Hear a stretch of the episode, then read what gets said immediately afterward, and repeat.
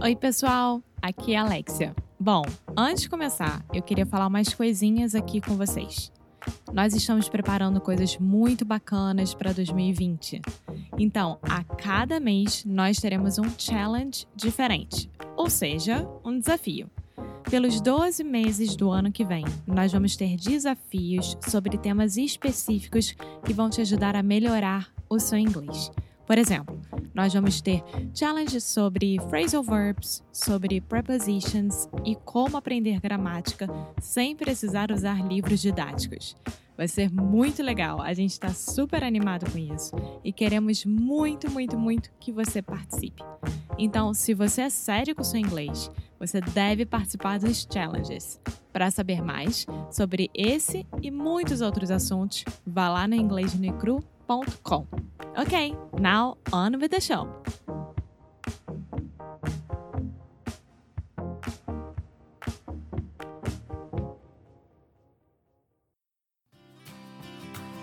Olá, pessoal, tudo bem? Bom, eu tô aqui para dar meu recadinho.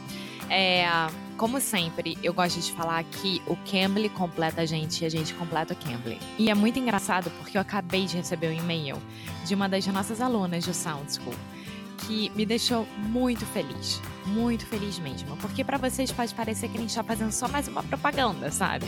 Ah, eles estão ganhando para isso, então eles têm que fazer propaganda. Não, na verdade não é porque a gente realmente acredita no melhor e na no que, que a gente pode fazer para melhorar a vida dos nossos alunos. E essa aluna especificamente, ela está fazendo o nosso Sound School, ela se inscreveu um tempo atrás, quando a gente abriu, e também se inscreveu no Cambly. E aí ela mandou o seguinte recado. Eu estou fazendo aulas com alguns professores no Cambly e essa semana um deles me disse que meu sotaque brasileiro está quase imperceptível e foi com um professor com mais de 10 anos de experiência. Fiquei tão feliz. Queria compartilhar com vocês isso e agradecer porque o curso de vocês contribuiu e está contribuindo muito. Então é isso, gente. Juntar a Sound School, juntar aqui o Inglês Necru junto com o Cambly e a gente poder dar para vocês uma experiência de graça, ter uma aula lá na plataforma do Cambly, colocando o nosso código Inglês Necru Podcast, vale muito a pena e realmente faz as pessoas mudarem, mudarem completamente o inglês e ficarem cada vez melhor na língua inglesa. Só lembrando duas coisinhas rápidas. Uma é que existem professores 24 horas por dia. E a segunda é, independente do seu nível, você pode fazer o Cambly, tá bom? Então vá lá no cambly.com ou no aplicativo do Cambly. Cambly se escreve C-A-M de Maria, B de bola, L-Y. E o nosso código é inglês no Micro Podcast. Now, on with the show!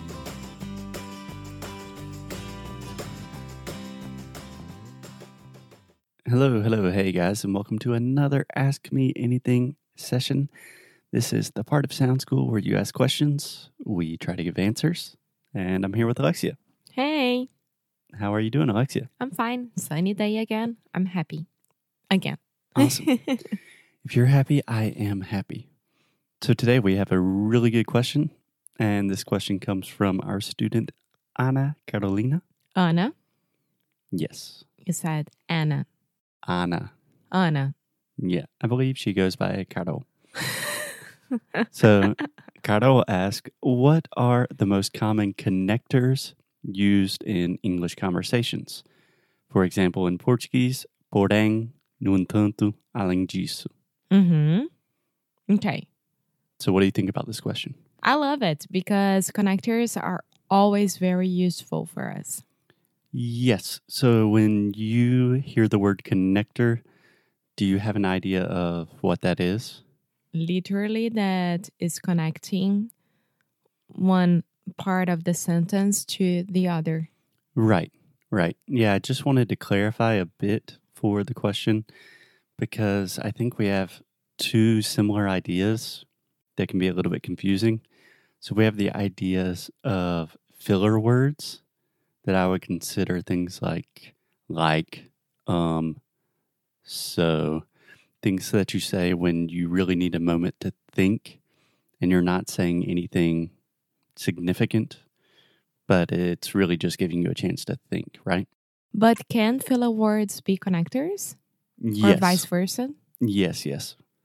Yeah, there is a little bit of overlap with connectors and filler words, but I think it's important to make the difference. So if we are talking about connectors, this is in general what I would refer to in linguistics as conjunctive adverbs, Okay. but they are things that are linking two situations. So you could be contrasting, you could be continuing a situation, Completing. completing, changing. Yeah, it's these are really useful not only to sound more natural in conversation, but it's also an easy way to kind of level up your English instead of saying like, so, all of these filler words that we use all of, all of the time. If you say something like additionally, furthermore, however, Mm-hmm. those things help. Yeah, of course. Cool. So she specifically asked about the examples porém, no entanto, and além disso. Do you have translations for these? Translations, How would you translate porém? but. Yeah, I think that's what I would say as well. I think the formal translation would probably be however. Yes. However, most of the time we say but. So, Alexia, can you give me an example using porém in Portuguese? yeah. Porém, for me, is a little bit more formal. I would use mas, for example. Mais. I said it in a Paulista way of saying because if I say mais, will Mhm. be plus as well. But but okay, of course, people who are listening to us are Brazilian, so they can understand. So, porém, for me would be more formal, but a simple example would be o jantar de ontem estava ótimo, porém a carne estava um pouco seca. yeah. So, but you're just adding a little nuance to your Mhm. original statement. Yeah. So, but and however in most cases can be used more or less synonymously.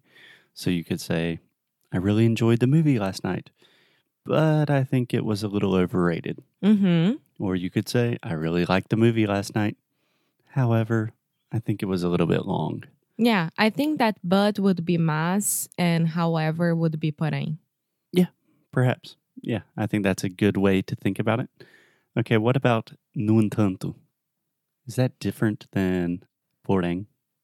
It depends on the way that you using it. I would say that no entanto as well is a little bit more formal.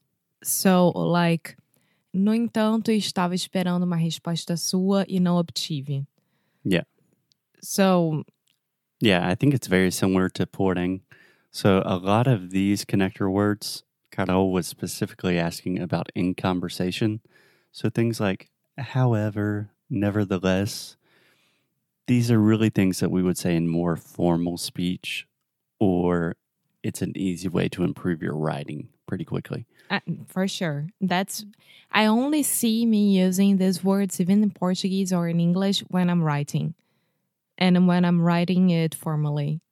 Yeah, I agree. I think the last example, though, além disso, that's a more common one in Portuguese. Yeah. Ah, eu tô me sentindo bem hoje. É, mas além disso, eu poderia ter dormido melhor. Sei lá, uma coisa assim. Yeah, Uh, I don't know. I just made an example from the top of my head. I didn't have time to think about it. yeah. So I think we could have a lot of different translations for this. You could say in addition or Mhm. additionally. You could say furthermore, Mhm. which is a little bit more formal. I think the least formal version of this would simply be also or and.